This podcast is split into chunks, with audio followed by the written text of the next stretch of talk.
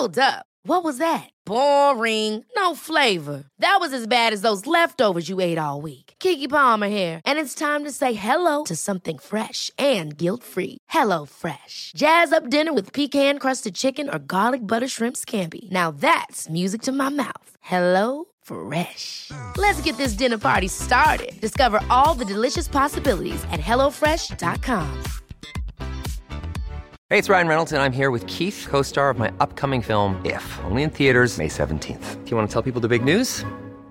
All right, I'll do it. Sign up now and you'll get unlimited for $15 a month and six months of Paramount Plus Essential Plan on us. Mintmobile.com slash switch. Upfront payment of $45 equivalent to $15 per month. Unlimited over 40 gigabytes per month. Face lower speeds. Videos at 480p. Active Mint customers by 531.24 get six months of Paramount Plus Essential Plan. Auto renews after six months. Offer ends May 31st, 2024. Separate Paramount Plus registration required. Terms and conditions apply if rated PG. Hiring for your small business? If you're not looking for professionals on LinkedIn, you're looking in the wrong place. That's like looking for your car keys in a fish tank.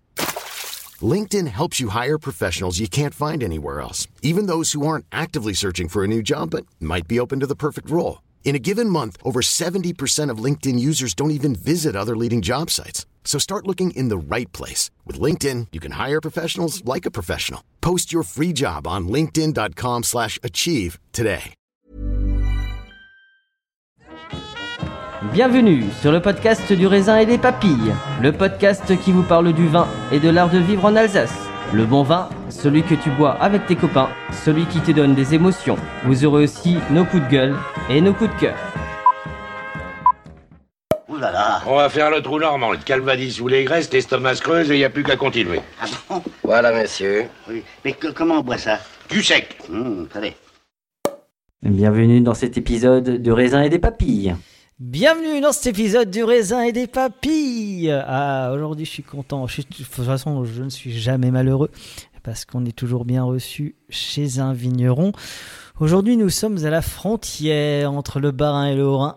Nous sommes dans l'un des terroirs, des territoires, des villages. Alors, ils se, battent un peu en duel hein, pour savoir à qui appartient le Haut-Königsbourg. Euh, Orchuler dit que c'est eux, Saint-Hippolyte dit que c'est eux. Euh, bon, pour moi, euh, il appartient à l'Alsace, comme ça, on met tout le monde d'accord. Aujourd'hui, nous sommes donc à Saint-Hippolyte, au domaine Muller-Keberlé. Euh, alors, David et Marianne ont repris en 2012. Alors là, je regarde David pour éviter que dise trop de conneries. En fait, c'est un domaine familial euh, qui a 27 hectares. Mhm, c'est On a ça. planté plus de 300, vi- euh, 300 arbres dans les, dans les vignes. Alors on a un plus ça. que 300 arbres. Même de- de- depuis, il y en a plus un petit peu plus. Ouais, ouais, c'est ça. ouais. Salut David, Salut. comment tu vas? Très très bien et toi? Ça va. Bon, on a déjà passé la matinée ensemble, on a mangé une petite pizza. Oui, Ouais. c'est- toujours, euh, c'est toujours plus agréable quand, quand on boit un petit peu avant. hein. Après Exactement. on, on aime les bonnes choses. Euh, comment est-ce que tu as commencé l'année? Eh ben j'ai commencé l'année euh, tranquillement. Ouais. Euh, ben, on, a, on a fait un petit chantier euh, plantation d'arbres, donc Ouais. sur une parcelle. Donc Ouais. une nouvelle parcelle conduite en agroforesterie. Bah, dans le, on va dire dans la même conception que les autres parcelles. Et puis sinon, qu'est-ce qu'on a fait? On a fait quelques commandes et puis on, a taillé dans- on commence à tailler dans les vignes. Quoi. Mhm. Donc tout va bien. L'hiver, c'est le taillage. C'est ça, c'est quand même. J'aime, j'aime beaucoup l'hiver parce qu'en hiver, on est quand même moins stressé par la végétation, donc on est un peu plus posé, on a le temps de se vider la tête dans les vignes justement quand on taille, On ça fait reprend un vraiment du peu d'énergie pour attaquer euh, le, la- le palissage, c'est ce qui est Ouais, après. hein, C'est euh, ça, ouais, le gros boom de l'été, quoi. Bon, surtout qu'avec 27 hectares, je pense que tu dois bien t'amuser à Exactement, euh, ouais, toutes les 27 hectares. Euh, justement, ce qui est un peu intéressant chez toi, c'est tu as vraiment cet état d'esprit au niveau de la vigne. Le bien-être de la vigne est très important pour toi. Exactement. ouais. Euh, le respect de l'environnement est très important pour toi. Le- on peut dire que la biodiversité, que ce soit faune ou flore, c'est un marqueur important Mhm. euh, aussi de, Ouais. euh, bah, de- d'une bonne santé de la vigne. hein. C'est ça. ouais. Donc pour moi, un- une vigne, vigne en bonne santé, c'est un vin en bonne santé. C'est ça. Et donc un libre buveur moins, moins pollué. C'est, c'est- c'est- Ouais, c'est ouais, c'est ça. Et surtout, euh, Nous, euh, bah, on aime bien boire nos vins, donc euh, c'est toujours plaisant de, de se dire qu'on se pollue pas nous-mêmes. Euh, du coup, on parlait. Alors, on, on va peut-être parler d'abord de ton parcours, un petit peu euh, d'où Mhm. tu viens, euh, où tu as travaillé, comment tu as fait tes premières, premières armes, Mhm. euh, aussi de ton domaine, hein, parce que c'est un Ouais. domaine familial, je crois, qui s'appelait le vieux, press- vieux pressoir. euh, Le vieux pressoir à l'époque, ouais. Ok, et il y en a deux, je crois, des vieux pressoirs. Il y en a pas un à, Bah, Bollenberg à Roufac. à Roufac, ouais. C'est ça. Bah, je te laisse me parler de l'histoire de ton domaine, euh, quand est-ce qu'il a été créé, et puis euh, bah, jusqu'à ton arrivée à toi en 2012, En 2000, enfin, moi, je suis sur le domaine depuis euh, 2004. 2004. Et j'ai, on va dire, commencé vraiment à vinifier, à m'occuper un peu de tout en 2012. Ok. Et donc récupérer le domaine en 2014. Ok. Voilà. Donc en fait, euh, en 2004, j'étais en apprentissage et j'ai fait mon apprentissage sur le domaine. Mhm. Et euh, Qui était géré par le grand-père, je crois. qui était géré par le grand-père, par ma mère et mon oncle. Et en fait, on était sur une culture qui était, euh, on va dire, euh, in- intensive, quoi. Un peu chimique, enfin, ouais, sans âme, comme tout le monde, un peu, quoi. Vraiment, euh, il fallait faire comme tout le monde. C'était, il y avait pas, on pouvait pas trop vraiment mettre notre émotion, notre âme dans, dans un vin ou dans la vigne. Le monde d'avant en Alsace. Ouais, c'était. euh, ouais. Ennuyant. Le matin, on se levait, on savait que ça allait être comme tous les ans, comme tous les jours. Enfin, Mm. pas trop d'émotion, quoi.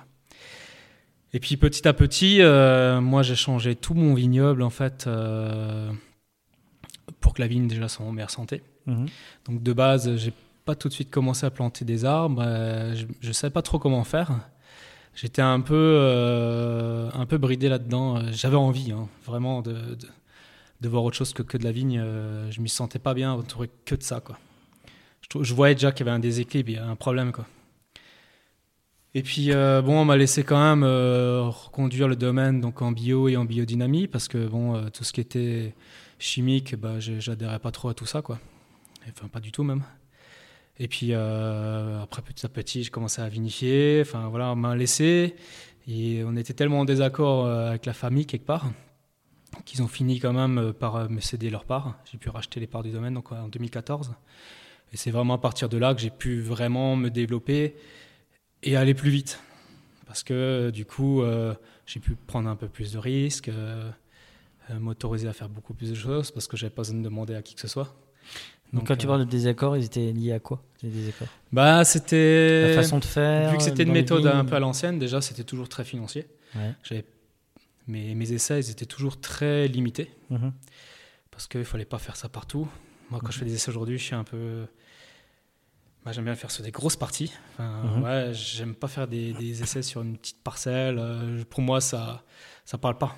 J'aime Mhm. bien que ce soit très vaste. euh, je- Et surtout quand j'ai une idée, euh, j'y crois, donc je la fais sur quasiment l'ensemble du domaine en général, quoi. Et c'est vrai que bah, avant ça, c'était pas possible pour moi. Et, et donc, euh, j'avais un peu du mal à avancer. Surtout bah, dans l'idée de l'agroforesterie, euh, ça fait longtemps que j'ai ça en tête. Alors, on a planté, euh, on a planté des arbres, c'était toujours autour des parcelles. On a planté des fruitiers parce qu'on y voyait un intérêt d'aller cueillir des fruits. C'était pas du tout pour la vigne ou pour la biodiversité. C'était toujours par rapport à un revenu derrière. En tant que paysan, bah, on a toujours ce côté-là de se dire bah, il faut- si on plante un truc, il faut que ça, ça paye. Quoi. Après, ça reste une entreprise. hein. Oui, oui. Mais voilà, c'était. Bien sûr, on était dans, dans cet état d'esprit. quoi. Et donc, euh, la seule chose que j'avais le droit de faire, c'était de planter des fruitiers à la place d'un arbre, euh, d'un d'un pied de vigne, pardon. Oui. Et donc, euh, bon, on a commencé par ça, mais c'est vrai que là, du coup, on parle pas d'agroforesterie, ça reste euh, un arbre fruitier conduit comme la vigne. Il Mhm. apporte peu, à part au niveau du système racinaire ou, ou peut-être euh, d'une fleur qui n'existe pas, euh, qui n'existait pas avant, quoi. Donc ça, ça, ça apporte un peu de, de diversité, on va dire, mais mais euh, un, un arbre conduit comme la vigne apporte peu, quoi.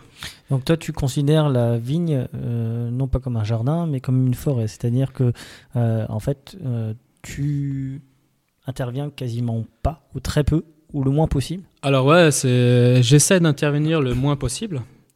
Alors la vigne, elle a quand même besoin d'être euh, d'être conduite pour avoir un maximum d'exposition de la lumière. C'est assez bizarre ce que je dis parce que je plante des arbres, donc ils vont dire attends le gars il plante des arbres et il fait de l'ombre sur sa parcelle et derrière il dit comme quoi il faut faire de la lumière à la, vigne. Mais en fait on a on a un plan de palissage qui a été fait à l'époque Euh, pour la production, pour faciliter, euh, pour fa- faciliter en fait bah, la, tenue du raisin et pour produire beaucoup. Et c'est vrai qu'aujourd'hui, on réagit autrement par rapport à ce plan de palissage. C'est qu'il faut l'exposer un maximum à la lumière. Donc on évite euh, bah, qu'il y ait des trous dans ce plan de palissage. Donc il faut conduire la vigne d'une autre manière. Et donc euh, bah, là, il y a un gros travail qui est fait donc, sur la taille, sur les bourgeonnages. Donc là, c'est vrai que la vigne, quelque part, on ne la laisse pas trop tranquille. Parce qu'il y a une taille qui est effectuée tous les ans. Il y a un ébourgeonnage qui est fait tous les ans.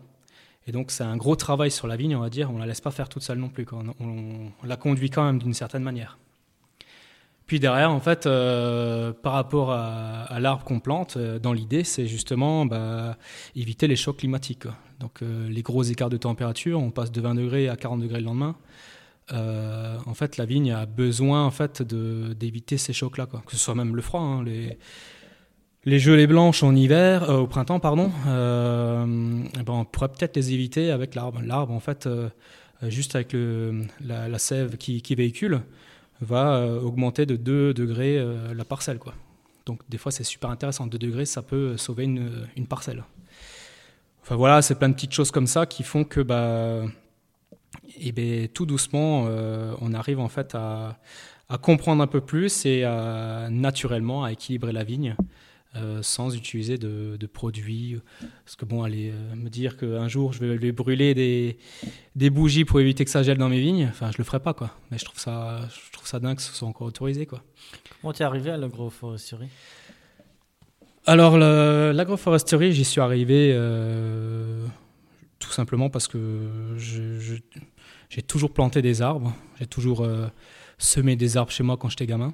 J'ai toujours cueilli plein de graines. euh, J'adorais voir pousser les, plantes. En général, peu importe le végétal, j'ai toujours été passionné par ça. Et puis, euh, et puis avec mon grand-père, j'adorais me balader dans la nature. Et puis, on était très observateur de tout ce qui se passait. Quoi. Même si lui était moins euh, observateur que moi. Quand je lui disais des choses, il disait Ouais, bon, c'est pas trop important, mais alors que si.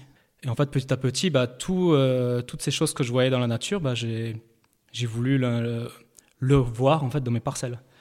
C'est simple. Quand on, avant, moi, je me baladais dans mes vignes. C'était euh, comment C'était un désert de vignes. Je même pas. C'était vraiment. Il n'y avait pas de euh, vie en fait. Comment? Il n'y avait plus de vie. Bah non, plus du tout.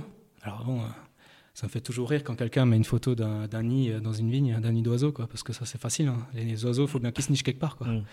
Il y en a quand même encore des oiseaux. Hein. C'est facile à dire. euh, c'est vivant chez moi parce qu'il y a un nid d'oiseau, quoi.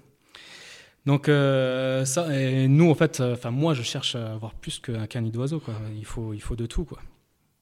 Et du coup, euh, là je suis dans une dynamique qui est encore qu'à ses débuts parce que voilà, on commence à peine. J'ai plein d'idées. euh, je suis pas le seul à avoir plein d'idées. Et du coup, je pense qu'à l'avenir, on aura, ça va être des parcelles de vignes, euh, mais qui produiront euh, tellement d'autres choses, quoi. C'est un On peu la force des Alsaciens, c'est que vous travaillez ensemble, vous, vous réfléchissez ensemble, vous Ouais, soutenez. carrément, carrément. Déjà, c'est ça, c'est chacun a ses idées et on verra ce qui fonctionne à un moment donné, quoi. Et puis on scindra, enfin, on se mettra d'accord euh, entre nous à l'avenir. euh, Qu'est-ce qui marche, qu'est-ce qui marche pas, qu'est-ce qu'on fait, enfin voilà, quoi. Je trouve ça sain. Moi, je trouve ça très sain. Bah ouais. Alors, tu parlais de tes 23 hectares, euh, ça fait beaucoup, non? Comment? Tu parlais, On parlait de, de tes 23 hectares, Ouais. Ah, ça fait beaucoup, non? Euh, Bah beaucoup, euh, oui. Alors c'est 27. 27, Euh, autant, ouais. autant pour moi. Ouais, c'est pas grave, mais oui, ça fait beaucoup. Alors on peut, est-ce qu'on peut faire de, alors je te, je, je te titille un petit peu hein, Mhm. parce que je, connais tes vins et, Mhm. et c'est pour ça que je me permets, mais euh, est-ce qu'on peut faire de la biodynamie et de la- l'agriculture biologique Ouais. de qualité avec 27 hectares? Alors, euh, c'est vrai qu'au début, euh, c'était un peu mon gros problème. Je me suis dit, jamais de la vie, je vais réussir à faire toutes mes préparations euh, biodynamiques et pouvoir être précis sur toutes mes parcelles. Je ne savais pas trop comment faire. C'était assez flou dans ma tête. Déjà, je ne... j'avais un peu du mal à comprendre la biodynamie et puis j'ai fait pas mal de formations quoi, là-dedans. Et puis je me suis rendu compte qu'en fait, c'est pas par rapport à la surface que ce qui compte, c'est c'est en fait de, d'être euh, organisé dans sa tête et de, à un moment donné de se dire bah tiens bah, c'est ce jour-là je vais poser mes préparations c'est surtout d'être organisé et nous en fait on a une chance c'est qu'on a 27 hectares peut-être mais on a très très peu de parcelles. C'est des grosses grosses parcelles. Et donc euh, c'est simple, moi pour dynamiser euh, 10 hectares, il me faut deux heures. Quoi. Donc, euh, T'as tout quasiment au même endroit. Enfin, euh, bah, en fait, la parcelle la plus lointaine est à 2 tu fais pas km. une randonnée entre chaque parcelle comme certains. Non, euh, j'ai tout qui est localisé au même endroit. Quoi. Donc moi, ma biodynamique, en fait, je suis seul à faire mes préparations euh, biodynamiques. Donc je Mhm. suis seul à faire ma, ma 500, ma 501. Et euh, les préparations pareilles. et puis ça marche très bien. Quoi. Et puis après, par rapport au sol, il y en a beaucoup qui disent ouais, le bio, ça consomme beaucoup plus parce qu'il faut labourer. Bah, nous, en fait, on laboure plus. Quoi. Laboure plus, donc toi. tout est en couverture. donc euh, Tu fais des semis aussi. que des engrais verts, ouais, semi-direct. Mm. Et donc, euh, bah, vu qu'on fait du semi-direct, on enrobe les graines. Donc, on fait un enrobage maison organique. Et donc euh, là, les graines, elles poussent même dans, dans l'herbe. C'est assez incroyable. Et puis, les bonnes années, les, bons, les, les jolis printemps, l'engrais vert dépasse la vigne. On voit même plus la vigne. Mm. C'est génial. Donc, ça pourrait aussi éviter les soucis de gelée, quoi. J'appelle ça l'effet Schlegel. Ouais, c'est ça. Mais c'est voilà, c'est Tu, te- tu rejoues à cache-cache dans les vignes. C'est ça, euh, T'es sûr ne trouves pas. Euh, mais c'était plutôt ça. Moi, j'ai connu ça quand quand t'étais plus jeune. Donc, c'est bien. En- Ado, c'est bien d'avoir des hautes herbes. ouais, T'as une petite copine comme ça. ouais, euh, grave. C'est plutôt agréable. Euh, Ouais. justement, on parlait de, de tes 27 hectares. Parle-moi des terroirs. C'est important que nous, on parle des Bah. terroirs, les lieux dits. Alors, peut-être pas, peut pas toutes les cités les plus importants. Je, je sais aussi que tu as un grand cru ou deux. Alors j'ai un grand Un cru, grand cru. le grand cru à Roderne, le Glockelberg. Ouais. Et donc là, on est sur des granites et grès roses. Mhm. Donc euh, sol vraiment très très sableux. C'est vraiment très très fin comme sol. Et tu me disais que, que c'était pas le même granit qu'Adambar. C'est ça? Non, c'est différent. Ok. C'est plus du granit en euh, Donc, on a, deux, on a deux grands crus sur le granit, mais granit totalement différent. C'est différent. Et donc, ce serait une idée un jour de se dire, bah, sur granit, on fait une dégustation sur, que sur du granit. Ouais. Et euh, en fait, on ne trouverait pas les mêmes marqueurs à Dambar ou Chervillers. Et, euh, Alors on serait toujours sur des vins avec une certaine verticalité, Oui. mais quand même avec une autre trame. Ça c'est sûr et certain. Déjà le climat changerait, l'exposition, et puis le terroir fait beaucoup. quoi. et pourtant, on n'est pas loin. C'est quoi? C'est 20 bornes? 20 bornes Ouais, pas? on n'est pas loin, ouais, c'est sûr. Mais les vins n'auront rien à voir, ça c'est sûr. quoi. C'est top. Ouais. Donc, euh, donc, on a un, un grand cru. Ensuite, tu as le Lensberg. Le Lagenberg. Lagenberg. Ouais, donc Lagenberg, c'est la longue colline, euh, donc on est à 10 hectares. Mhm. Donc ça, c'est le projet de mon arrière-grand-père, de mon grand-père. À l'époque, en fait, c'était des vignes qui montaient jusqu'en haut de la colline, qui étaient plantées dans la verticalité. Et en fait, il y a eu des gros orages et tout est parti. Vu que tout était labouré, tout euh, est parti en érosion quoi, après les grosses pluies. Et donc, ils ont décidé en fait euh, bah, de plus planter de vignes. Donc, ça a été maintenu en verger. Mhm. Puis, euh, en fait, les vergers, euh, c'était assez loin quand même, on va dire, du village, assez compliqué à entretenir, euh, parce qu'il y avait des fortes pentes. Vu que c'est des sols acides, il n'y avait que de la ronce qui poussait. Beaucoup, beaucoup d'entretien, donc ça a été un peu laissé à l'abandon à un moment donné. Et donc, mon grand-père a décidé d'acheter petit à petit les parcelles. Il y avait quand même plus de 300 parcelles à acheter, quoi. Et donc, c'était échangé contre des pommes de terre, des fraises. euh, parce que mon grand-père, il avait un jardin énorme euh, qui faisait 50 troc des anciens. Ouais, ouais, trop facile, quoi. Mais ouais, ouais, ça, ça marchait comme ça, quoi. Mm. Et puis, euh, C'est pas plus mal finalement. ouais, grave, ouais. Et puis, euh, et puis même, les gens étaient, étaient contents qu'ils reprennent ça en main, euh, parce que c'est vrai que la colline n'avait plus vraiment de visuel, quoi. C'était, euh, vu qu'il n'y a pas de sol, les arbres ne poussaient pas, c'était que de la ronce, que des épineux, quoi. Donc, euh, pas trop esthétique. Et puis, euh, de se dire qu'un jour, quelqu'un y replante de la vigne, bah, tout le monde était en accord, donc ça... Donc il y avait une belle dynamique, donc il a pu quand même avancer très vite dans son projet. Donc il y a d'abord une première partie de 3 hectares, puis une autre de 3 hectares qui a pu être plantée dans les années 60. Et puis mon grand-père a pu finaliser la troisième partie de 3 hectares dans les années euh, en 92. Mhm. Et puis euh, voilà, de- depuis, donc on a cette parcelle euh, qui fait maintenant 10 hectares. Quoi. On, dit 10, on dit 10 hectares, hein, c'est, ça reste quand même de la parcelle en, c'est de la parcelle en, en terrasse. Quoi. Tout était terrassé parce qu'il y a des endroits qui étaient tellement pentus. Donc tu Euh, remets, euh, tu, re- tu- tu remets des murs en, en terre, ce genre de Alors, tout, euh, il y a, y, a, y a quelques murs en pierre sèche, Ouais, mais par contre, il y a, y a beaucoup plus de, de talus en fait. talus, ouais. Et les talus, euh, en fait, à l'époque, ils étaient fauchés deux fois dans l'année, Mm. toujours en été. Mm. Donc euh, là, on moi, je me suis rendu compte que c'était une grosse bêtise. Bah, Parce qu'en fait, on... Euh, le végétal, toute l'année, avait besoin de pousser quand on fauche quelque chose en été. Même si, enfin, quand c'est pas le bon moment. Derrière, ça va toujours revégéter. euh, C'est pas trop intéressant. En fait, là, l'idée, c'est de laisser pousser euh, au printemps. Ça monte à une certaine hauteur. On vient euh, faucher vraiment tout ce qui est autour des pieds. Mais tout le reste, on le laisse pousser. Et une fois que ça monte en graines, ça sèche. Mais est-ce que dans le, alors dans, un monde où on parle de plus en plus d'écologie, Mhm. est-ce que le vigneron n'est pas celui qui, alors le vigneron indépendant, biodynamie, nature, euh, ceux qui sont dans la même mouvance que toi, non- ne sont pas ceux qui ont le mieux compris le changement climatique et l'évolution? Est-ce que vous n'êtes pas les vrais écolos au final? Bah, de toute façon, on est tous les jours sur le terrain, on, on remarque plein de choses, quoi. Donc Ouais. c'est sûr que, que nous, quelque part, les, on est les meilleurs écolos, c'est sûr, quoi. C'est pas Ouais. ceux qui décident pour nous, quoi. Qui, qui sont à l'intérieur, qui, qui s'imaginent des choses, quoi. Derrière un bureau, c'est plus facile. Comment? Derrière un bureau, Ouais. visiblement, c'est plus facile. Ouais, voilà, c'est.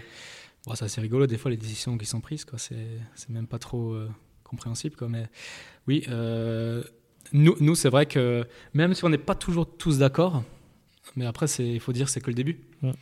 Euh, là, on voit l'impact qui commence à être de plus en plus, plus important parce que quand je discutais avec mon grand-père, euh, il me disait pas que les années se ressemblaient, mais qu'ils avaient quand même moins de soucis qu'aujourd'hui, quoi. Où il y a ces gros écarts de température, les, les climats changent vraiment, et il y a vraiment un gros manque d'eau quand il pleut pas. Des fois, ça dure longtemps. Et, et donc voilà, on peut plus travailler quand même sur des sols nus ou des sols qui sont complètement fauchés. euh, que ce soit fauché ou labouré, c'est pareil pour moi. Quoi. Donc c'est pour ça que hum, avoir une couverture des sols, euh, avoir des arbres qui font un peu d'ombre, euh, bah, avoir cette diversité en fait de choses qui vont acclimater justement la vigne euh, pour qu'elle reste en bonne santé, c'est super important. Quoi. Bien sûr. Après, là, je reste dans une idée euh, euh, qui est la mienne. Peut-être que, peut-être que si on se revoit dans 5 ans, je vais te dire autre chose. Quoi. Ouais. Euh, C'est pas mal de voir. euh, Oui, faire comme sur M6, et, et ils en sont où depuis 5 ans? Ouais, ouais, carrément, carrément. Mais bon, après, c'est ça qui est bien. Ça, ça montre bien J'avoue qu'on que je suis cherche à évoluer. curieux. quand même. Bah oui, Ouais. mais c'est bien. Ça montre bien qu'on cherche toujours à évoluer, qu'on n'est pas. Tu disais que tu es arrivé en 2004, t'avais quel âge? Ah bah, 2004, euh, bah, bonne question. Euh, bah, J'étais tout jeune, euh, j'avais euh, 16 ans, je crois. Ouais. 16 ans, ouais. Ouais, 16 ans. Et aujourd'hui, t'en as? Moi, j'ai 33 ans. là.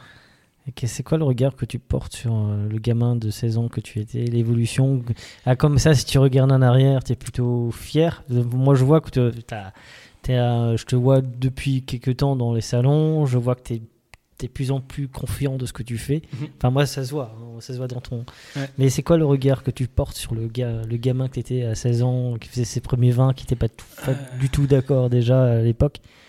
Alors, il y a eu un gros changement.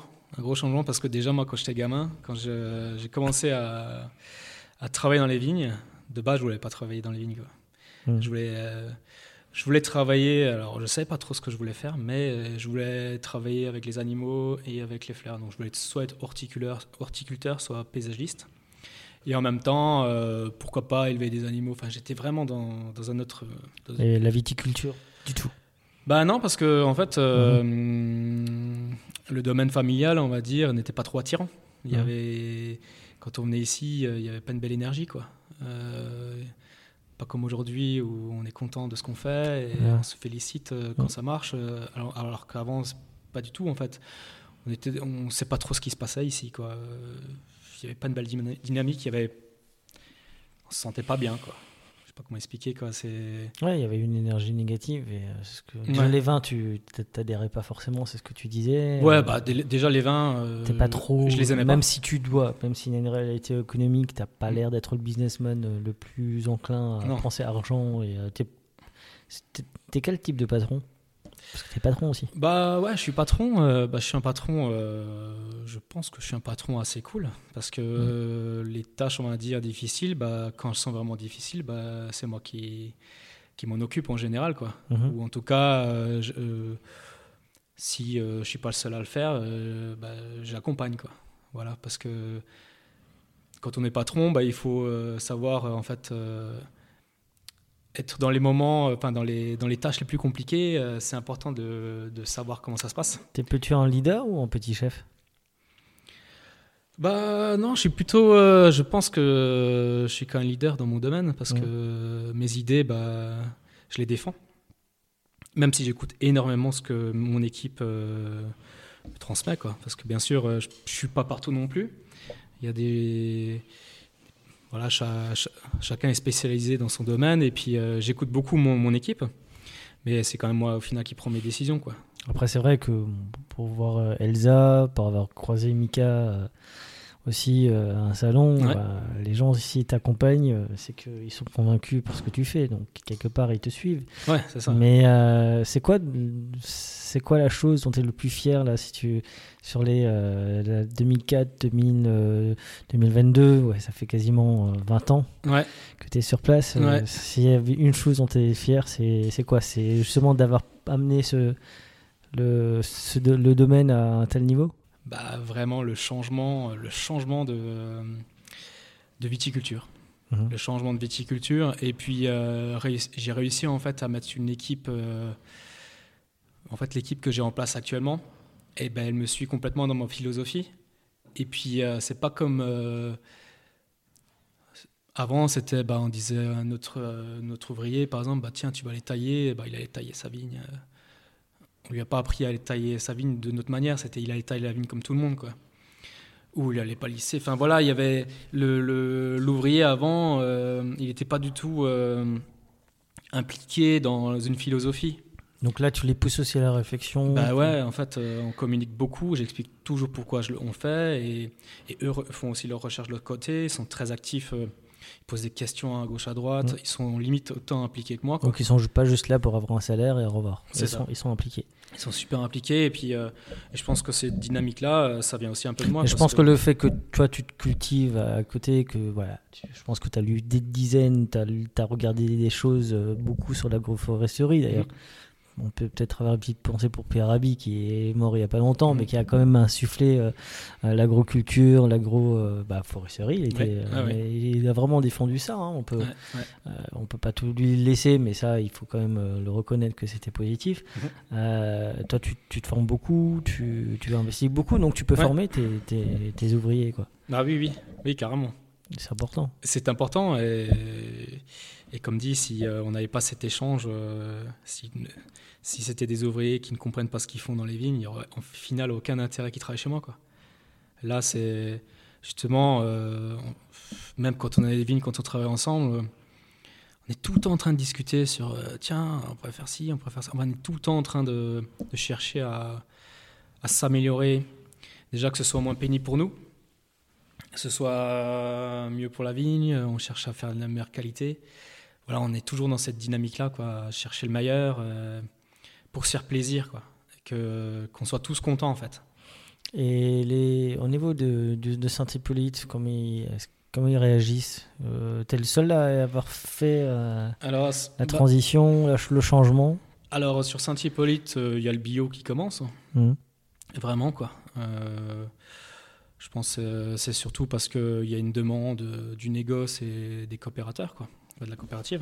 Donc c'est plus par, euh, C'est plus euh, pas euh, au niveau par économique opportunité que que. Ouais. Mm. Que qu'autre chose. Je pense pas euh, qu'ils Par le conviction. font par euh, voilà exactement. Et c'est juste ça que je trouve dommage. Et puis on le voit, ça reste euh, dans l'ensemble du bio intensif quoi. Mais c'est Mm. pas que sur notre commune, hein, c'est un peu partout. Ça peut- C'est partout. ouais. Et c'est un peu ça qui est dommage, hein, c'est que euh, quand on va dans un label comme ça, il faut respecter le label et puis euh, dire bah, si j'y vais, c'est parce que bah, j'apprécie euh, la charte ou voilà quoi. Mm. Et puis euh, je veux bien, bien le faire quoi. Et ouais, c'est un peu, c'est un peu là où je suis déçu. Je me dis bon bah c'est, ça reste une viticulture d'époque quoi. Mm. En gros, ça change rien du, du conventionnel où on était avant quoi, le nouveau bio quoi, Mm. qui arrive là. Non, ça change rien.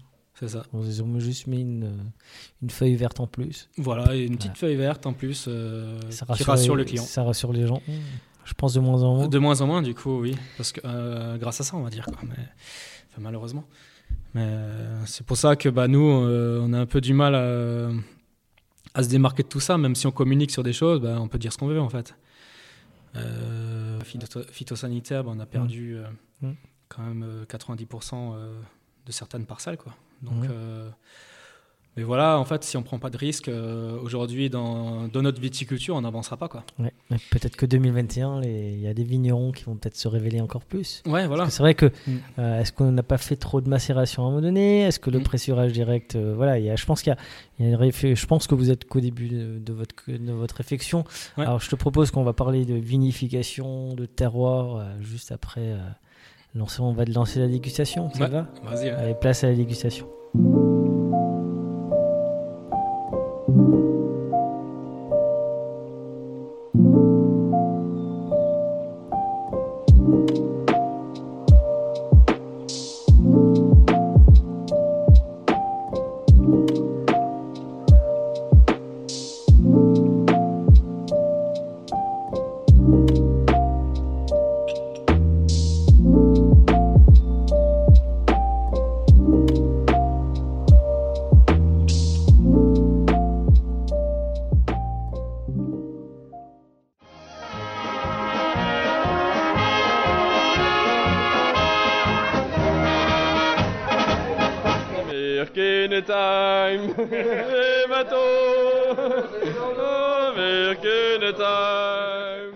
Bah, la dégustation, moi j'aime beaucoup parce que c'est là on...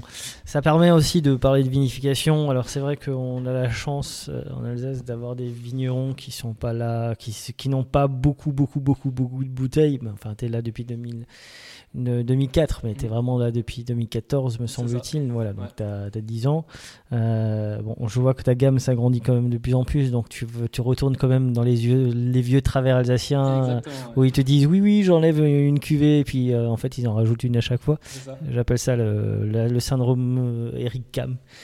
Mais je vais enlever des bouteilles. Bah, bref. Euh, est-ce que tu me, peux me parler de ta philosophie de vinification? Comment est-ce que voilà, comment est-ce que tu travailles Comment est-ce que tu crées? Alors, euh, moi, ma philosophie de vinification, euh, euh, depuis peu, on va dire, je pars que je vinifie, je vinifie en fait beaucoup dans, dans mes vignes, quoi. Ça, c'est vraiment. Donc le vin se fait dans les vignes. Ouais, ouais, je suis. C'est vraiment par rapport à mon expérience que je dis ça, parce que je me suis rendu compte qu'une vigne bien bien travaillée, euh, en fait, avec un- une qualité parfaite, et ben, le vin est fait à 90%. Quoi. Bien sûr.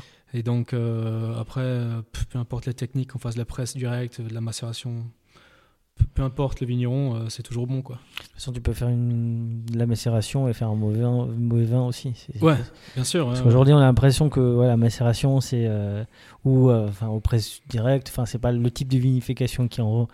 Tu peux, tu peux investir dans le Longfort et passer complètement à côté de ton vin. Exactement, ouais. Après, bien sûr, qu'en vinification, euh, on est aussi poussé que dans la vigne. hein. On aime bien les, les techniques, euh, les meilleures techniques. Quoi. Donc, on fait des pressurages euh, vraiment très très lents. Quoi. On va des fois jusqu'à 10 heures de pressurage. On sépare, on sépare les tailles. Quoi. On fait pas de débourbage.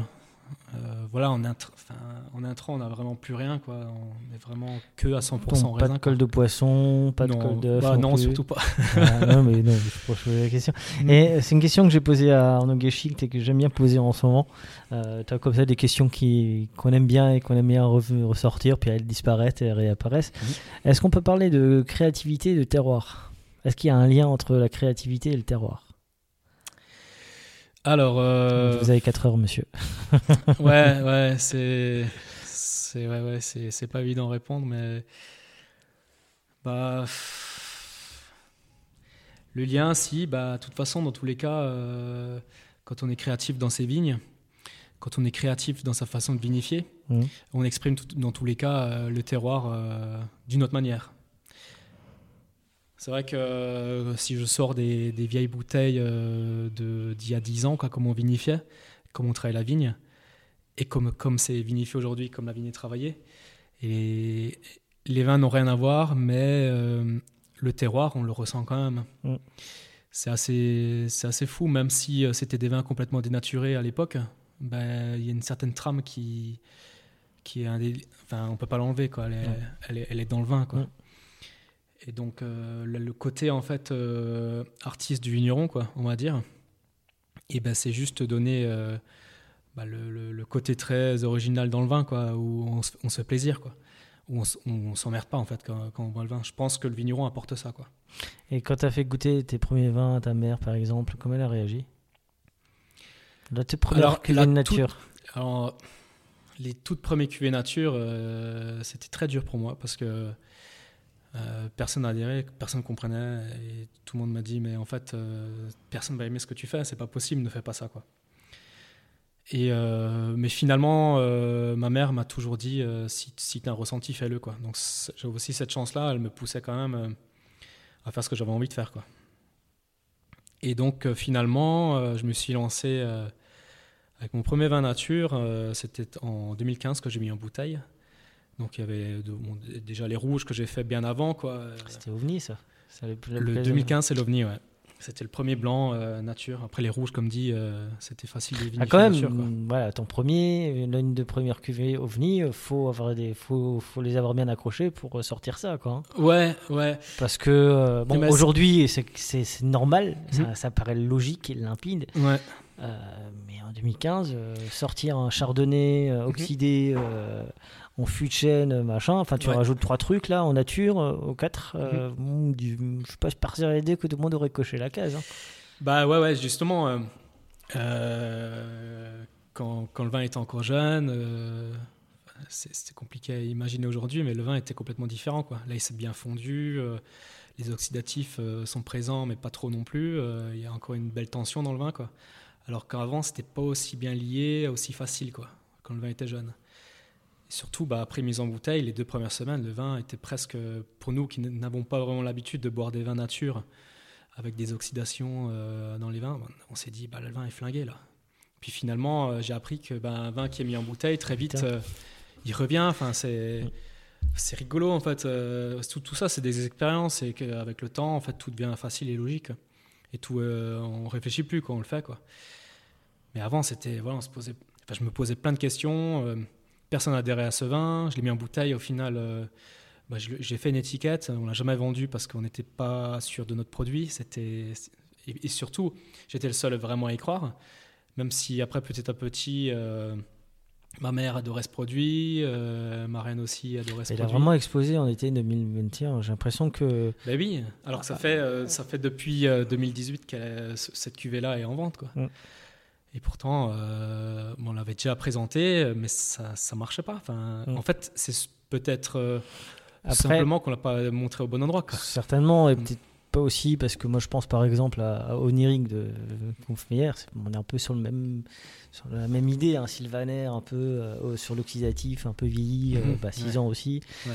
C'est vrai que ça, ça surprend. Moi, c'est des choses que j'aime bien boire, mais c'est Mhm. vrai que bon, après, je trouve qu'OVNI, voilà, c'est, pour moi, c'est, une merveille. Quoi. C'est, c'est un vin qui se bat facile, boit facile. Après, c'est pas forcément un vin que je donnerais, que je ferais goûter à des gens qui sont pas convaincus. hein. Ouais, c'est- ouais, ouais, une clair. évidence, mais euh, pour moi, c'est euh, et c'est comme ça que moi je vous ai découvert, quoi. Et, euh, et j'ai l'impression que 2021, ça vous a vraiment, alors peut-être même le Covid, j'ai envie de dire, hein, j'ai l'impression que le Covid a eu, a eu du bon sur vous. Ouais, peut-être, ouais. Peut-être. euh, bah, justement, on est plus passé par les réseaux sociaux, du coup, parce qu'avant, on avait plus euh, tendance à sortir dans les salons.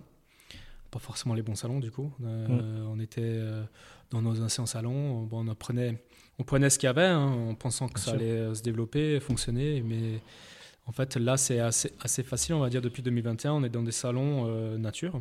Donc, les, la clientèle qui vient dans ce genre de salon euh, bah, sont déjà apprivoisés au vin nature. Donc, c'est beaucoup plus facile. Bien sûr, Et, et je pense que c'est aussi ça qui fait que bah, ça allait vite. bien sûr. Euh, et puis, comme dit, oui, avec le Covid, fait qu'on communique plus sur les réseaux sociaux, quoi, naturellement. Finalement, les réseaux sociaux ont du bon. Alors, qu'est-ce qu'on Ouais. goûte?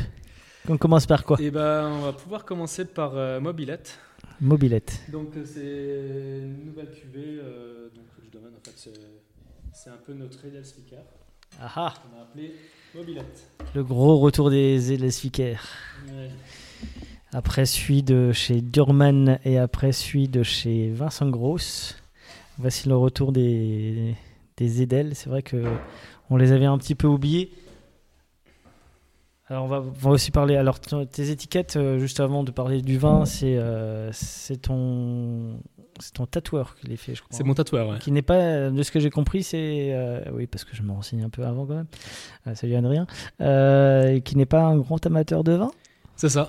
Qui est plutôt bière. Alors, non, même pas. euh, Même pas alors, Jobs, en fait, euh, c'est. Historiquement, c'était un peu un assemblage autorisé euh, de 7 cépages, je crois. hein.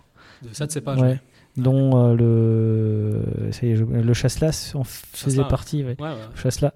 Et euh, donc, il c'était un peu le vin que, que tu goûtais dans les bistrots. euh, tu t'attendais pas à grand chose. Ouais, c'est ça. Euh, pourquoi tu as refait un truc qui est quand même euh, un peu vieux, un peu euh, Bah, démodé peu- Alors, euh, quel- je vais pas l'appeler Edelspiker, hein. Mm. mais en fait, quand je dis que c'est notre Edelspiker, c'est que ça, ça reste quand même des vins qui sont assemblés euh, après fermentation, quoi. Donc c'est euh, c'est pas euh, tout le reste de cuve, hein, c'est quand même travaillé, mais ça reste un assemblage qui est fait bien après, euh, un peu comme un Edel, quoi. Vraiment en fin, en, en fin de course, quoi. Et donc, euh, bah, c'est une cuvée, euh, on va dire, qui est qui est assemblée pour euh, que ce soit facile à boire. euh, Les mobilettes, parce que quand tu étais, quand gay- plus jeune, tu draguais euh, les filles en mobilette euh, non. le village. Non, non, La même mob. pas. Non, non, même pas. On est parti sur mobilette euh, pour dire l'effet mélange, parce que dans le mobilette, on met du mélange, quoi. Ok. C'est ça un peu l'idée. Ouais, je connais un côté l'histoire. rigolo, quoi. Ouais. C'était euh, c'était des gamins qui venaient au, au foot qui voulaient un mélange. Orangina, Coca. Mhm. Ça s'appelait des mélanges quand, quand on était gamin. C'est ça. Alors moi j'aime beaucoup, alors moi je suis un, un amoureux du vin orange.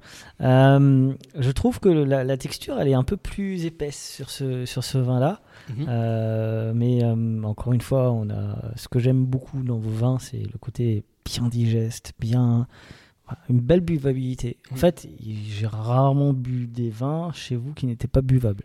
Alors, il y en a, il y en a qui ont, où t'adhères un peu moins que d'autres, ça c'est tout à fait normal. Mhm. Mais encore une fois, on a, on a cette belle fraîcheur que moi j'aime beaucoup. Macération courte ou euh, Macération, alors il n'y a pas que de la macération. Il y a euh, ouais, facile euh, 70% de presse directe et le reste en, en macération. Ouais, franchement, c'est euh, c'est très gourmand. On rappelle qu'un vin orange, c'est un vin blanc qui est, euh, qui est travaillé comme un vin rouge. Qu'on va retrouver la, la- la fraîcheur, c'est toujours bien de le rappeler. Euh, la fraîcheur et les tanins. Alors là, les tanins, ils sont vraiment pas, euh, Ouais, pas, trop présents. hein. Ouais, c'est- on, a, on ouais, a la fraîcheur. Très, très on- light. hein. On a, c'est quoi, c'est euh, égrappage ou Non, on a toujours en raisin entier. en raisin entier Euh, après, les, les macérations sont très courtes Mhm. et nous, on fait pas de pigeage, quoi. Ou de remontage. Alors, juste réexpliquer ce que c'est le pigeage pour les gens? Bah, pigeage, c'est euh, casser, soi-disant, le, le gâteau euh, qui se retrouve euh, sur le dessus de la cuve, quoi. Pour bien remuer, pour extraire euh, les couleurs. Alors, je crois que cette année, ça été pas trop cassé du tout parce qu'ils avaient peur que le milieu se mélange. Ouais, c'est ça, ouais. Mm. Ouais, c'est mais c'est rigolo, ça. Je comprends pas pourquoi les, les vignerons avaient peur des, des Donc, quoi. juste réexpliquer, quand tu macères, tu as la cuve, tu, tu mets le raisin dedans, tu as la cuve, tu fermes la cuve. Ouais.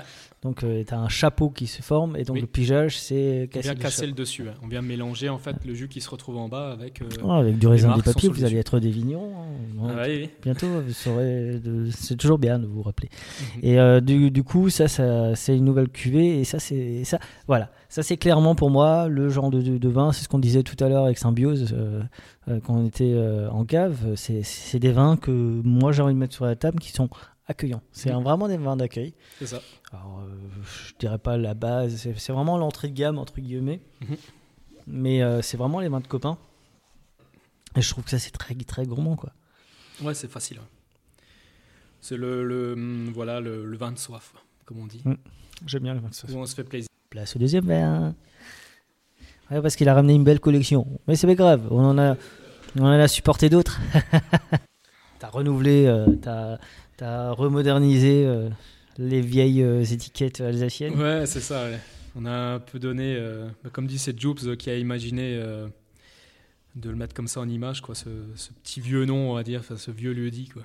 Parce que bon, vos étiquettes, euh, on sait que c'est vous, quoi. Ouais. Hein, c'est, euh, Là, oui, euh, ça trompe pas. Du coup, parle-moi de ce vin-là. Alors moi, je vais déjà le... Bah là, en fait, on est sur donc euh, la parcelle du Burgaben, donc c'est une parcelle qui fait 3 hectares. Ouais. Et donc, euh, sur cette parcelle, on a un gros îlot de Riesling. Et donc, euh, là, on est sur 100% Riesling en presse directe. Et donc là, c'est de l'année, c'est 2021. Ouais, Il est, il est bien jeune, il a. Il va direct aussi, hein. il est ciselé, Ouais. il, est, euh, il est frais, il est vif. C'est, euh, il atteint son but tout de suite, lui. hein. Il, il va pas commencer à vous raconter d'histoire. euh, lui, sa blague, c'est une fois et c'est bon. C'est ça. Hein, C'est ça, c'est très direct. ouais. il vous, il vous réveille. C'est, c'est, euh, c'est vraiment la- une belle acidité. C'est, c'est un peu le, c'est le vin. C'est le, c'est le premier vin du jour. C'est, c'est celui qui, pour ouvrir la bouche, c'est parfait ça. Mhm. Pour Ouais. tout de suite euh, en apéritif à 11h, vous ouvrez ça. Bon, évitez au petit déjeuner, mais c'est, Oui. je dis toujours que c'est un, un petit déjeuner, ça. C'est parce que c'est des trucs, euh, c'est des trucs qui sont très bons. euh, ça fait penser à un matin fou de de, de Lindenlaub ou euh, ou Sylvaner de chez euh, Diringer. euh, c'est un peu, c'est un peu la même belle acidité Ouais. qui te réveille bien et euh, parfois vaut mieux boire un bon vin qu'un mauvais jus, jus d'orange, hein, messieurs dames. ça, c'est sûr. Mais euh, c'est vrai. Et encore une fois, euh, donc là on est sur, on est sur quoi comme type de sol? C'est du Granitique aussi. Granitique, ouais, ouais, c'est pour là, ça on qu'on est- a le côté ciselé un petit peu, le côté euh, direct et vif. C'est ça. Ouais. Alors, c'est un granit un petit peu différent. Euh, on a un granit euh, très sableux sur le dessus, très décomposé. Mais très vite, on est sur un granit très dur. C'est le même qu'on a goûté en bas en cave? Non. Non. Non. Parce que l'autre était plus velours, lui Ouais. il est plus. Ouais, c'est ça. Bah, C'est- L'autre, c'était du Lagenberg qu'on a dégusté en cave. Ouais. Et euh, 2020. Ouais. Donc, euh, encore une fois, différent. quoi. Ouais.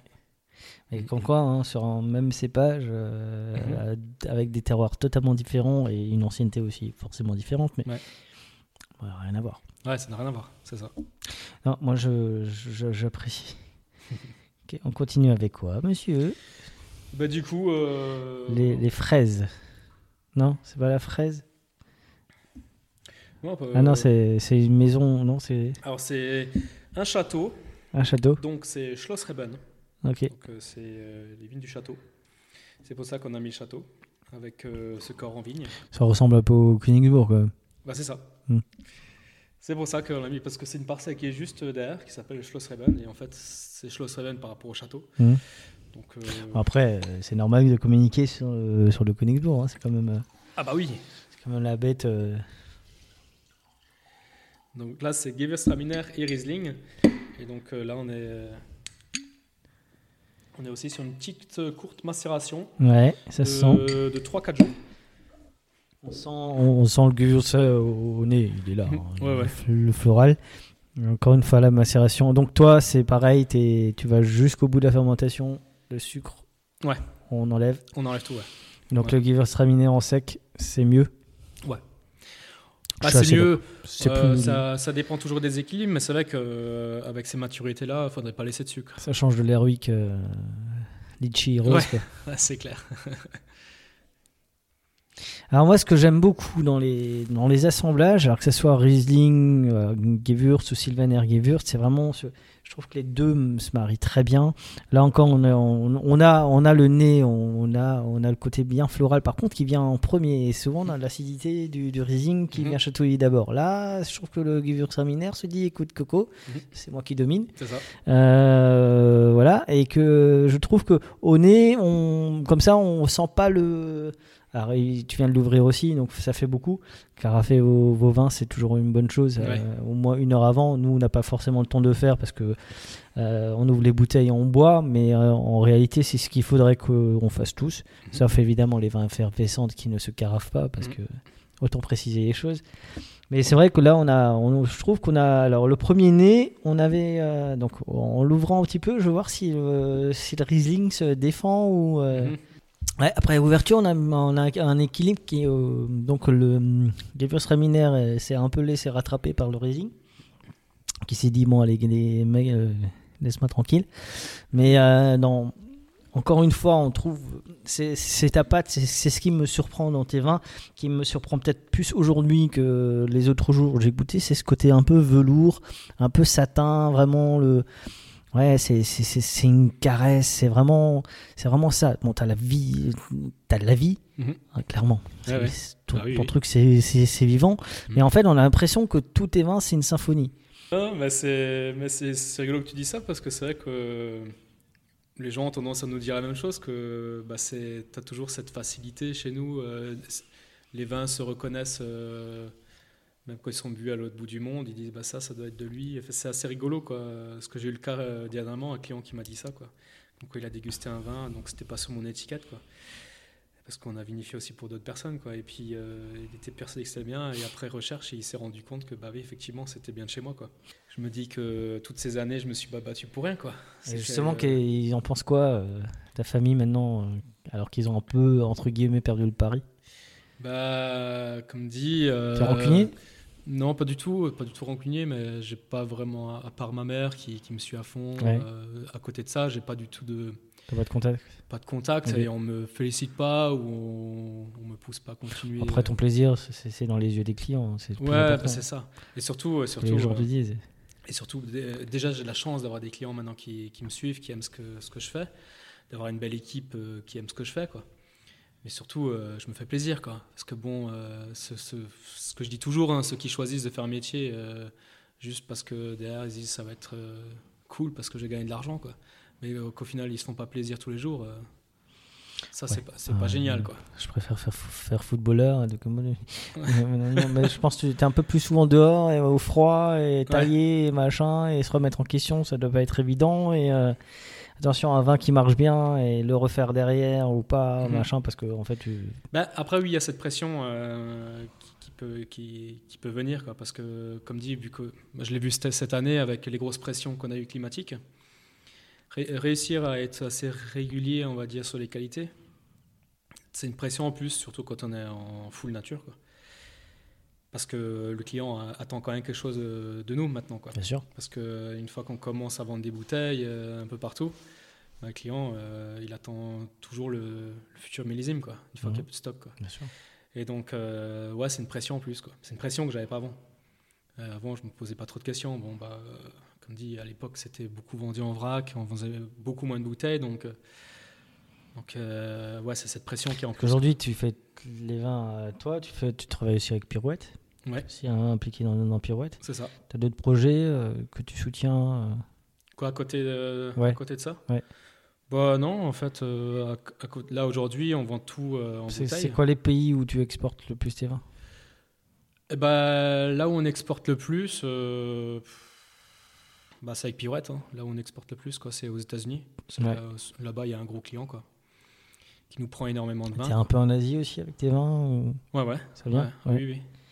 Bah là, euh, du coup, Belgique, euh, de, oui, de notre côté, et par Pirouette aussi. Quoi. La Belgique, Bel- bien la sûr. Belgique considère que l'Alsace leur appartient, donc euh, difficilement. Bah, les le Belges, hein, contrer. c'est vrai que euh, on a fait un, salon là-bas. Même les, les- les anciens Belges, Mm. Le premier coup, le premier schluck, euh, ils comprennent pas, mais au final, ils partent quand même avec un carton. C'est rigolo, Oh, quoi. bah donc, c'est euh, super ouvert. quoi. Donc euh, l'ancien, euh, l'Alsacien un peu ancien et moins ouvert? Non, l'Alsacien conservateur? Mais non ah, si, si. Ah bah non, bah dis donc Bah dis donc Bah oui, ouais, ouais. Ouais. Sortez, un, peu de ce conservatisme, mais bon, finalement, on l'était tous un petit peu. Oui. Euh, Le premier vin nature que j'ai bu, moi, il a fini dans l'évier. Hein. Ouais. Je, je trouvais pas ça bon du tout. Ouais, bon après surtout qu'au début, euh, trouver des bons vins nature, c'était déjà pas évident. compliqué. Moi, les premiers vins nature que j'ai bu, euh, bon, ça date, hein, mais mais ouais, c'était pas du tout maîtrisé. euh, Aujourd'hui, t'en trouves partout, Ouais. quasiment maintenant. Bah ouais. Mhm. Vin sans sulfite, Bah ouais, c'est ça. Ouais. Clairon. Ouais. On- Qu'est-ce qu'on boit? Bah ouais, allez. Symbiose. C'est quand même, c'est quand même ton vin. Ah, Symbiose. Moi, le premier que j'ai bu, toi, je crois que c'était, non, c'était Nice que j'ai d'abord bu, puis je suis tombé sur OVNI. Puis là, j'ai pris une bouteille pour moi tout seul et j'ai dit laissez-moi tranquille. J'étais dans mon coin, j'étais heureux. Et euh, bah, il y a Renette aussi que j'ai goûté. Renette, ouais. Euh, qui est ton pet nat. Mais c'est vrai que Symbiose, je l'ai goûté, je l'ai découvert vraiment- vraiment récemment. Ouais. Et euh, j'ai ressenti la même chose que j'ai goûté quand j'ai bu Cirrhose de Binaire. Ce côté, euh, ce frisson qui, qui- ah, qui- mais, qui, mais qui fait du bien. hein. Euh, tu vois, parfois, tu, tu, euh, je sais pas si tu as déjà eu dans le dos une, Oui, oui, oui, je vois, goutte ouais. et, tu frissonnes comme ça, mais en fait, finalement, ça fait du bien. Ben, en Ouais, fait, tu ressens ça. Carrément. Tu ressens ça et, euh, et euh, cet assemblage de, je crois, 7 Alors là, on est sur 6 cépages. 6 cépages de, Ouais, de- En fait, il y a tout sauf le sylvaner et le pinot noir. Parce que le sylvaner, tu n'en avais pas et le pinot noir. ah ouais. Et le pinot noir, du coup, bah, là, c'est une parcelle qui est en plaine, donc elle Ouais. conduit en agroforesterie. Ok. Et du coup, euh, bah, C'était première parcelle, je crois. hein. C'était première parcelle en. En agroforesterie, ouais. Ouais. euh, en, en tout cas, conduit euh, comme je le fais aujourd'hui, oui. Mm. Après, comme, comme je l'ai expliqué avant, on a planté euh, des arbres fruitiers à la place d'un pied de vigne, donc euh, ça, j'y compte pas vraiment, quoi. Et on pourrait imaginer, euh, je sais pas demain, parce que tu parles d'arbres fruitiers, d'avoir des, des cuvées. Alors je sais que tu as une Mirabelle qui est en place. Ouais. Tu sais que mon cul va se retrouver euh, chez toi bientôt. Euh, mais est-ce que tu pourrais imaginer de faire euh, un mix euh, raisin, fruits euh, Ouais. J'ai l'impression qu'aujourd'hui, vous avez tous. C'est, je, je sens un besoin, une envie de créer. De... Ouais, ouais, bah, c'est justement pour parler euh, d'un lieu. En fait, euh, moi, je trouve ça super intéressant et ça rejoint un peu l'idée de la permaculture, de pouvoir, euh, sur un lieu, être hyper productif. Mhm. Ça veut dire que toute l'année, on peut récolter plein de choses sur un Mhm. hectare.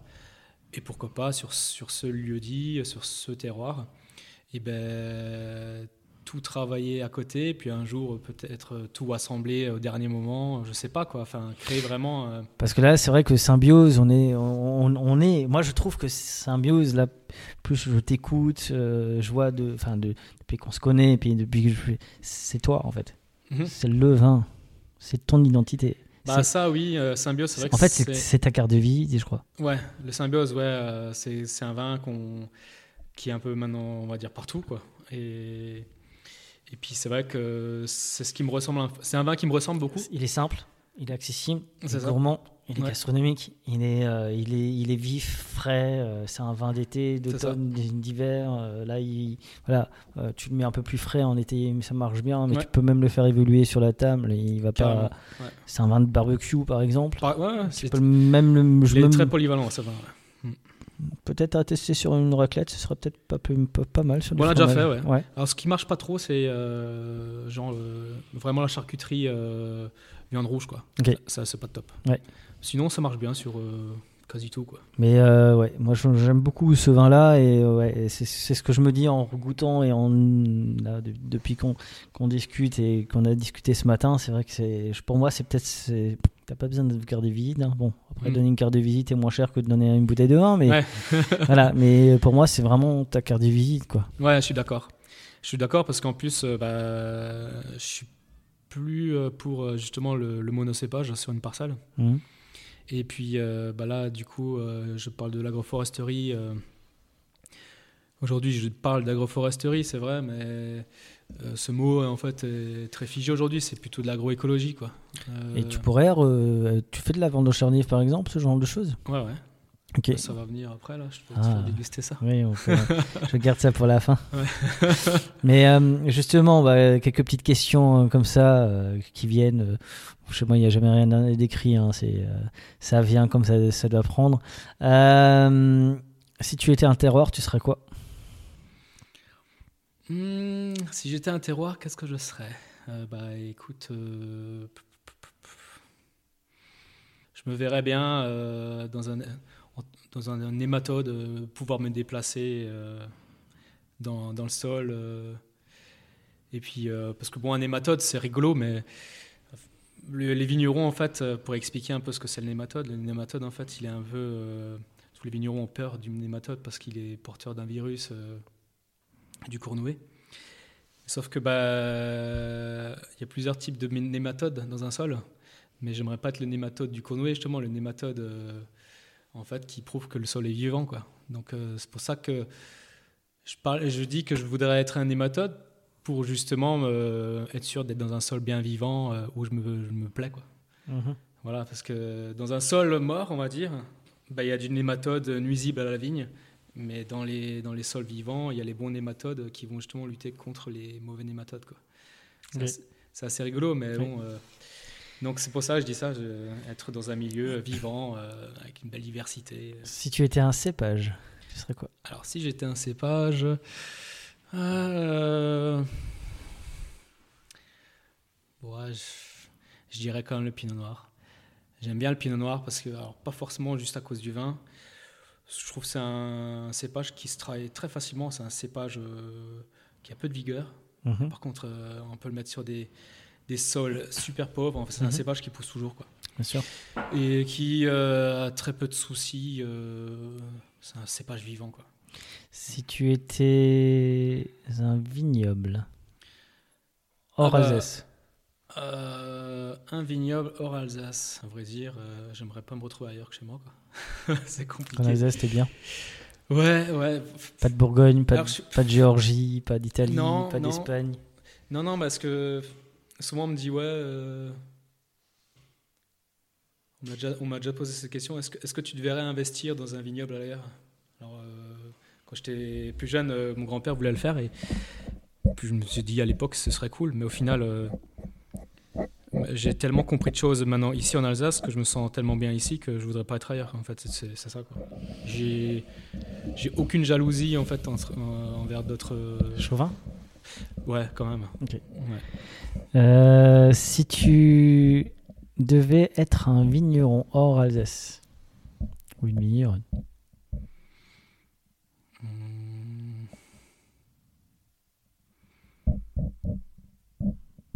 Moi, je me verrais bien dans le sud, Ok. en tant que vigneron. quelqu'un en particulier? Non, non, pas forcément.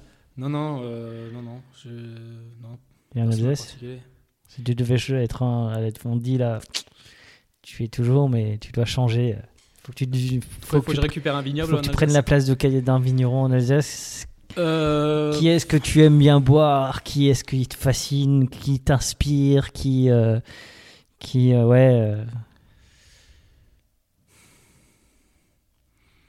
Bah, en Alsace, euh, il y en a plusieurs. hein. Euh, en fait, moi, ce que j'aime. euh, Je veux dire non. Un non, un non, un non. Mouille-toi un peu. Bah, il y, a- y a- y a toujours eu une parcelle. euh, alors, il n'y a pas vraiment de nom, mais j'ai toujours voulu avoir un- une parcelle hyper compliquée à travailler. Et donc, c'était le, le- le Grand Cru à et le Ragan. Et alors, le, le- le lieu euh, n'est pas trop génial. Enfin, la vue d'en haut n'est pas trop géniale, mais c'est surtout. euh, C'est le sol vol- volcanique. c'est le sol, ouais. Le sol, c'est le climat. C'est me caractère. Ouais, mais sur- surtout euh, le côté très différent de travailler qu'une vigne qu'on a l'habitude, nous, de travailler. Alors, où, après, tu peux me dire, bah, Katzenthal, c'est pareil, toi aussi de la pente, mais, mais c'est encore plus aride, je trouve. euh, Le, le Ragan, c'est vraiment très volcanique, extrême. euh, ouais, c'est compliqué. quand même. Ouais, ouais, ouais. Et euh, un vignoble, ouais, je me verrais bien. euh, Là-bas, c'est un, un vrai challenge en fait de, de pouvoir travailler sur des vignes comme ça, quoi. Je pense. Qu'est-ce que tu aimes qu'on dise de toi? Euh, bah, qu'est-ce que j'aime? Bah, de dire, de dire que je suis naturel. C'est quoi le plus beau compliment qu'un client, qu'un nouveau client t'ait fait, qu'un mec, quelqu'un qui découvre le vin nature ou tes vins t'ait fait? Bah, que je suis, euh, que j'ai un côté artistique. Alors ça, on me l'a déjà dit plusieurs fois.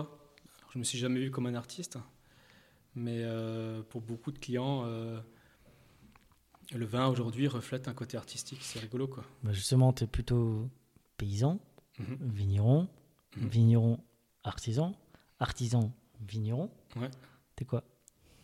Comme, parce que puisqu'on est dans un pays où on aime bien mettre des étiquettes, Ouais. tu voudrais qu'on dise de quoi? Que t'es plutôt vigneron, plutôt paysan, plutôt un vigneron artisan? Bah, je dirais vigneron simplement. Ok. Parce que le vigneron, en fait, euh, bah, un- quand tu dis vigneron, pour moi, c'est son métier euh, hyper diversifié, quoi. Donc ouais, vigneron, euh, ça me va. Euh, Qu'est-ce que tu aimes faire euh, à part le vin? Tu T'as du temps libre, tu fais quoi? Sportif, pas sportif? Ta- Alors, euh, Tatouage, ça t'aime bien? Ouais, tatouage, j'aime bien.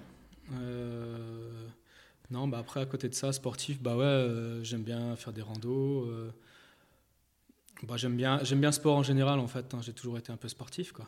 Même si je pratique plus de sport parce que je, je prends plus le temps de le faire comme avant, quoi. Mais j'aime bien.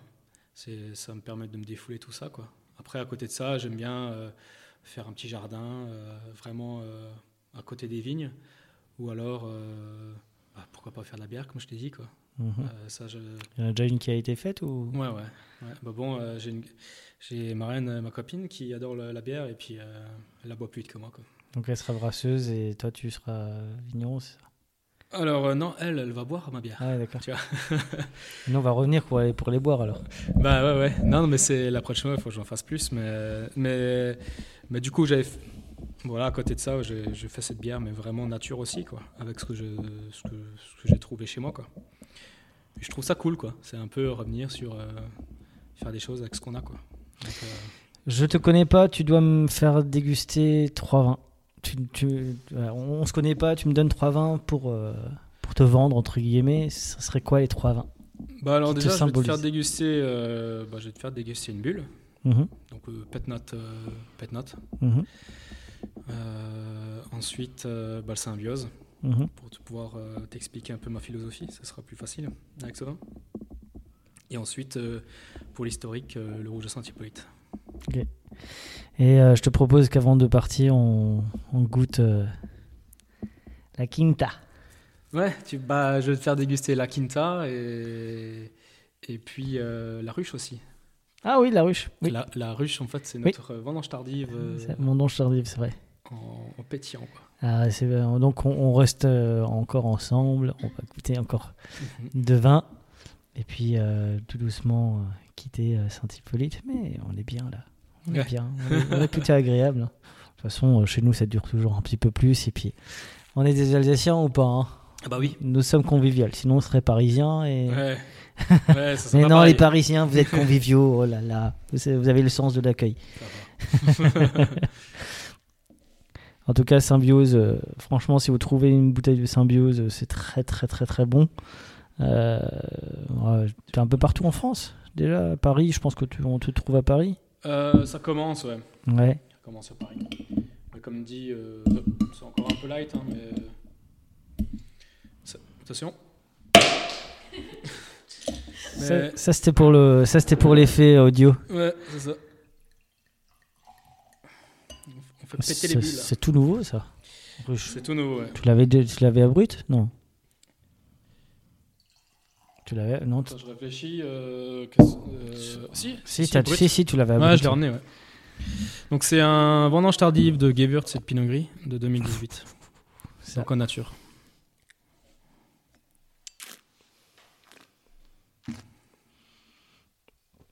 Donc ça c'est euh, ça, tu, ça tu réconcilies tout le monde avec les, les vendanges tardives, hein.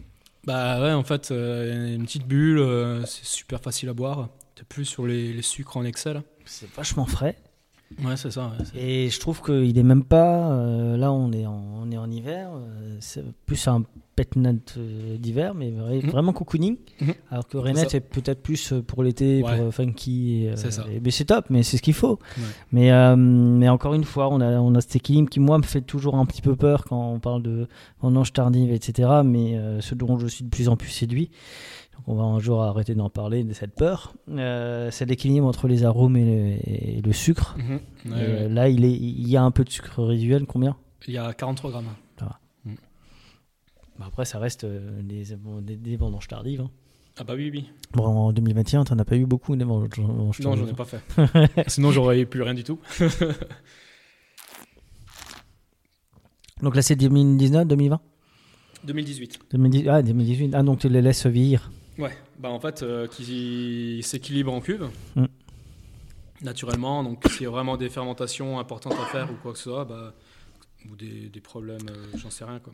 Mais ça, Ça c'est très très bon. C'est euh, alors, c'est un peu le problème des salons, c'est qu'on boit beaucoup de choses, mais ouais, j'ai en fait le comme quoi hein, des étiquettes, hein, tout de suite on fait rapprochement. Ouais. Mais c'est vrai que lui, le vin en lui-même, euh, on en boit trop dans les salons, donc forcément on oublie un petit peu. Mais euh, ouais, je suis assez content d'avoir de redécouvrir ça puisque j'avais déjà goûté. Euh, mais ouais, encore, mais encore une fois, on retrouve ce marqueur que je retrouve depuis le début, le côté velours, satin, Ouais, euh, ouais. cette caresse. euh, Ouais. euh, ouais, moi j'aime j'aime beaucoup, j'aime beaucoup les effets de, de tes vins en fait. C'est euh, ouais, c'est comme dirait l'autre, c'est en fait je trouve que tu as des vins très érotiques en fait. Ouais, ouais, Ouais. c'est- c'est rigolo. Que tu dis. Il y en a, il y en a, ils disent euh, c'est sexy. euh, ouais, c'est c'est ce côté facile. euh. Justement, euh, avant l'amour, tu bois quoi? Eh ben, euh, de tout. Je t'avoue que. Pour la gueule avant ou? Non, non, non, non, non. non, non, bah. Je dirais une bulle. Une bulle, ok. Je dirais une bulle. Après l'amour? Voilà, quelque chose de plus. euh, de plus posé, quoi. De plus. euh, Moi, je dirais un rouge, quoi. En rouge? Ouais. Mhm. Hmm, non, je suis plutôt, je suis plutôt euh, schnapps. Après? Après, ouais. Hmm. Un petit, ah, un Après, petit. je suis, je suis pas trop. euh, je suis pas trop chiant. moi. Non, moi, c'est, je commence par de l'eau et après on attaque. Ah oui, comme ça, ok. Ouais, c'est plutôt, c'est plutôt intéressant. Ouais. Un petit spirale après l'amour, c'est, c'est sympa. Si la, euh, si, si la personne avec qui tu es, euh, c'est boire aussi, c'est encore mieux. Ouais, c'est sûr. Ça n'arrive pas tout le temps. Bref, ce, refermons les parenthèses. Ben, euh, tiens, euh, on, pa- comme on parle un peu des routines de gastronomie, euh, etc., comment tu m'emmènes manger où? À Saint-Hippolyte, où est-ce qu'on mange? Alors, sur Saint-Hippolyte, là on mange très bien, c'est au parc à Saint-Hippolyte. Ok. Donc, il y a une vinge tube euh, Ouais. très accessible et hum, c'est vraiment euh, porté sur la gastronomie. Quoi. Mhm, Belle carte des vins? Euh, carte des vins, non, c'est pas génial. C'est pas génial, c'est un peu dommage. Mm. Mais sinon, euh, ils font des ils cuisinent très bien. Mais comme dit sur Saint-Hippolyte, à part le, le UPSAP Fanala maintenant qui commence à mettre des vins nature à la carte, Mhm. Euh, ça reste encore très. euh, Parce que c'est vrai que vous avez combien de gîtes? 4 Alors, nous, on a, on a quatre chambres. Donc si les gens cet été veulent se promener ou être en vacances, ils peuvent venir en vacances ici Ouais. et rencontrer des vignerons à gauche à droite. C'est ça, Ils peuvent goûter des vins. ouais, carrément. Ouais, ouais. ouais, ouais. Non, mais euh, profitez-en. hein. On va essayer là euh, pour pas pour préparer euh, l'été. euh, vous donner quelques tips où manger. euh, bah, justement, euh, sinon, euh, à part Saint-Hippolyte, euh, c'est quoi ton restaurant de prédilection Comment dire J'ai mes petites habitudes, quoi. euh, j'ai mes petites habitudes à aller dans le coin, euh, chez- dans les petites vinge tubes. Je préfère en fait quand c'est plus à la bonne franquette, quoi. Pas Mhm. compliqué. Mhm. C'est pas trop resto gastro. Non, je suis pas trop à l'aise dans les restos Ouais, c'est pas trop ton truc. Euh, même, même si euh, j'ai plaisir à manger, mais bah, j'ai toujours fait en sortant d'un restaurant, restaurant gastronomique Mm. et je suis pas à l'aise en fait. Euh, Ça manque un peu de côté décontracté. Quoi. Mais ouais, sinon à côté de ça, euh, de dire comme quoi j'ai vraiment un resto préféré euh, aujourd'hui, non. Non. Parfait. Ben, on passe au dernier vin avant de, de clore euh, cet épisode. Je calcule même plus. Euh, Ah, d'ailleurs, il a le même nom que. Hop. On sait pas toujours. Pour... Oula Ouh, la couleur me plaît déjà. Alors là, pour le coup, la Quinta, c'est donc un pinot noir euh, vendange tardive. Et donc euh, là, on a fait une macération euh, égrappée pendant trois mois. C'est un Porto. c'est pas-. Ah oui, c'est un Porto, ouais. C'est, c'est, euh, ouais, c'est. On a le côté bien caramel, bien bonbon, bien, euh, Mhm. bien torréfié. euh. C'est ça. Comment t'es. C'est, une envie de. Parce que c'est vrai que euh, on parle souvent de vendanges tardives, mais euh, on n'a pas l'habitude de voir des vendanges tar- en- en- tardives de pinot noir en Alsace. On a le Rivesaltes, ça c'est, Ouais, un, peu, ouais, c'est un peu ouais. plus connu. Ouais. Mais je crois que tu es un des. Enfin, moi, pas, je, je connais pas, j'en connais pas d'autres. hein. Bah moi non plus. Mais en fait, euh, je vais t'expliquer pourquoi je l'ai fait. C'est simplement parce que à l'époque de mes grands-parents, euh, il y a ma grand-mère qui avait euh, oublié une parcelle de noir, enfin des pointes, un petit morceau de parcelle. Ouais. Puis finalement, ils sont, ils sont, ouais, ils se sont rendus compte assez, assez tardivement, donc ils l'ont vendangé et puis ils en ont fait une petite cuvée de pinot noir vendange tardive. Donc ça, je te parle il y a 30 ans, quoi. Et donc, ils ont appelé ça la cuvée Montmartre. Et puis, euh, je voulais remettre un peu en, en valeur bah, cette cuvée qui, qui, avait bien plu pour son originalité, quoi, on va dire. Et donc, euh, en 2017, euh, on était dans les vignes sur le Lagenberg, et puis euh, on s'est dit, bah, l'été indien est parfait, l'état sanitaire est parfait. bah, tiens, on va laisser une parcelle. Donc, on a laissé quand même 50 arts. Quoi. Mhm. Et donc, euh, donc, on a laissé euh, cette parcelle euh, mûrir. euh. donc, le potentiel, c'était. On était à 20. Je ne sais même plus. 21, un truc comme ça de potentiel, quoi. Mhm. Et donc, donc ouais, non, c'est un, c'est vraiment pour euh, pour mettre en avant l'idée du- des grands-parents, quoi. Enfin, Et je trouve que l'idée est très bonne, je trouve que c'est même très bon. C'est moins sucré que je le pensais. On est vraiment ouais, sur pourtant, un. Pourtant, c'est quand même très sucré. Il y a encore beaucoup de sucre résiduel. Ouais, mais je trouve Mais- que. euh, Ouais, tu l'équilibre- sens pas trop. Encore une fois, l'équilibre est là. Ouais, c'est ça, l'équilibre. est là. Encore une fois, euh, le velours est là. C'est ça. C'est. Et ce qui est, ce qui est foufou, c'est que moi, je me souviens quand je l'ai rentré, on m'a dit, mais ça, il faut que tu sulfites, sinon ça va partir en latte, hein, direct. Bah non. Et je l'ai jamais sulfité. Et euh, c'est monté naturellement à 17 degrés d'alcool. Et puis le reste, euh, il reste en sucre. Ça tient longtemps au verre? Ça? Ouais. Ça, tu peux le laisser deux mois ouvert, ça bouge plus. Indestructible. C'est top ça. Indestructible. Euh, tout ce qui va se passer, ça va un peu tuer, comme tu le vois. Mm. Quand tu ouvres la bouteille, tu as un côté beaucoup plus rubis au niveau de la couleur. Ouais. Et la Mm. seule chose qui se passe euh, après ouverture, c'est qu'il va un peu tuer. Mais au niveau aromatique et en bouche, euh, Vraiment, c'est un vin qui me laissait. euh, voilà, j'avais vu ça et euh, je t'avais même prêté des, des origines espagnoles. Enfin, je me suis dit, putain, pourquoi, euh, pourquoi euh, une consonance espagnole euh, Bon. Euh, c'est là où on voit qu'en Alsace, vous essayez d'écar- d'écarter les murs euh, Mhm. plus, plus, plus. Mhm. Entre les vinifs, les noms un peu, euh, les noms des, des lieux assumés, et, et avec raison. Euh, mais justement, pourquoi ce nom-là? Mm. Alors la quinta, ça veut dire la, la parcelle Ouais. en portugais. Un nom portugais parce que ça fait, ça fait penser à du Ah, Porto. C'est du portugais, pas de l'espagnol, autant pour moi. Ouais, c'est ça. Et du coup, euh, Quinta das Cabras, c'est la parcelle des chèvres. Donc, euh, le Lagenberg avant s'appelait la Geisberg. Ok. Enfin, le Geisberg, pardon. Donc, euh, donc la montagne des chèvres. Et donc, euh, pour dire la parcelle des chèvres en, au portu- en portugais, c'était la Quinta das Cabras. D'où la Gaïs qui est là-bas sur le Gaïs. C'est ça, exactement. ouais. C'est aussi une de tes, une de tes euh, cuvées euh, de prédilection. euh, La Gaïs, ouais. C'est aussi un, une Ouais. Bah, je trouve qu'on a eu plein de symboles là pendant euh, cette heure, euh, heure et demie qu'on a passé ensemble.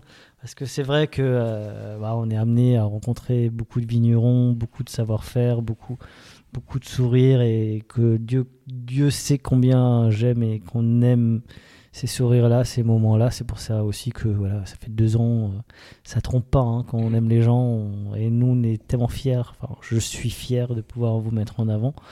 Euh, et de me lever le matin en disant voilà, je vais chez des gens qui sont souriants, qui aiment ce qu'ils font, et c'est- ce que tu représentes. Tu fais partie de cette, cette nouvelle génération euh, qui est sortie d'un coup et euh, qui fait les choses bien. Et en ça, je pense que tu dois être fier de toi. Et que je- j'observe les gens qui boivent tes vins, parce que forcément, quand je suis quelque part et qu'on qu'on vend un vin d'Alsace, j'observe toujours euh, le regard des gens et il y, a- il y a des gens comme ça que ça ne trompe pas. Mais en fait, euh, souvent on me dit mais pourquoi tu soutiens autant les Gup, les Müller-Keberle, les Einhardt, les machins? Parce que pour moi, il y a des regards qui trompent pas et que la vie est trop courte pour euh, se laisser polluer par des gens qui n'ont aucun intérêt. Autant nous la rendre agréable. J'espère que tu as passé un bon moment. Bah ouais, nickel. Il y a longtemps que je voulais le faire et je suis content de l'avoir fait. Et je suis surtout content de, de revenir un jour pour faire ce, ce grand cru. Ouais. Euh, donc pensez à réserver. Alors pour euh, les chambres d'hôtes, où est-ce qu'on réserve? Bah, soit sur le site internet, Ok. ou alors directement euh, téléphoner au domaine, euh, envoyer un mail. Donc n'hésitez pas. Et puis on, peut, on pourra toujours vous aider à faire des circuits, à rencontrer l'Alsace. C'est important parce qu'on travaille, nous, avec des vignerons. Moi, j'appelle souvent ça des, des artistes. Euh, disait qu'un chanteur était euh, pharm- pharmacien des âmes. Je suis pas loin de croire que les vignerons nature sont aussi des pharmaciens quelque part des âmes. Euh, on n'oublie évidemment pas de, de saluer Adrien qui, euh, qui coupe du fromage euh, à des kilomètres. C'est vrai qu'il a un peu moins de temps pour le podcast, mais enfin, on ne peut pas tout faire. On peut pas être euh, et chef d'entreprise et papa. C'est pas possible. Ah à un moment donné, il faut faire des choix et, euh, et il a bien raison. En tout cas, bah, je te laisse le mot de la fin. Eh ben, ça m'a fait plaisir que tu sois là aujourd'hui. Depuis le temps que c'était prévu. Oui. hein, dire. Et puis, euh, puis euh, je te remercie en tout cas pour tous euh, les compliments que tu as fait aujourd'hui pour, me- pour nous. Quoi.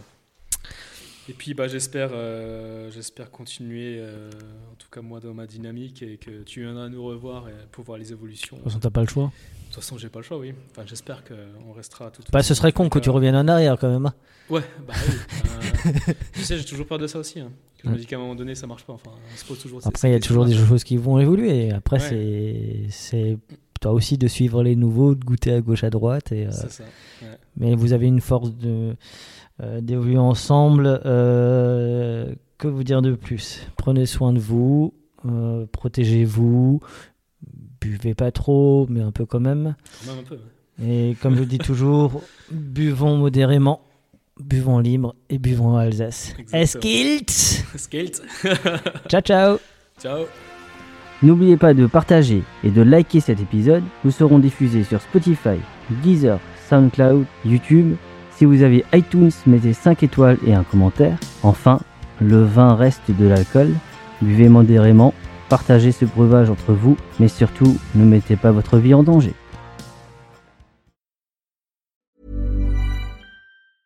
Ever catch yourself eating the same flavorless dinner three days in a row? Dreaming of something better? Well, HelloFresh is your guilt free dream come true, baby. It's me, Kiki Palmer. Let's wake up those taste buds with hot, juicy pecan crusted chicken or garlic butter shrimp scampi. Mm. Hello Fresh. Stop dreaming of all the delicious possibilities and dig in at HelloFresh.com. Let's get this dinner party started.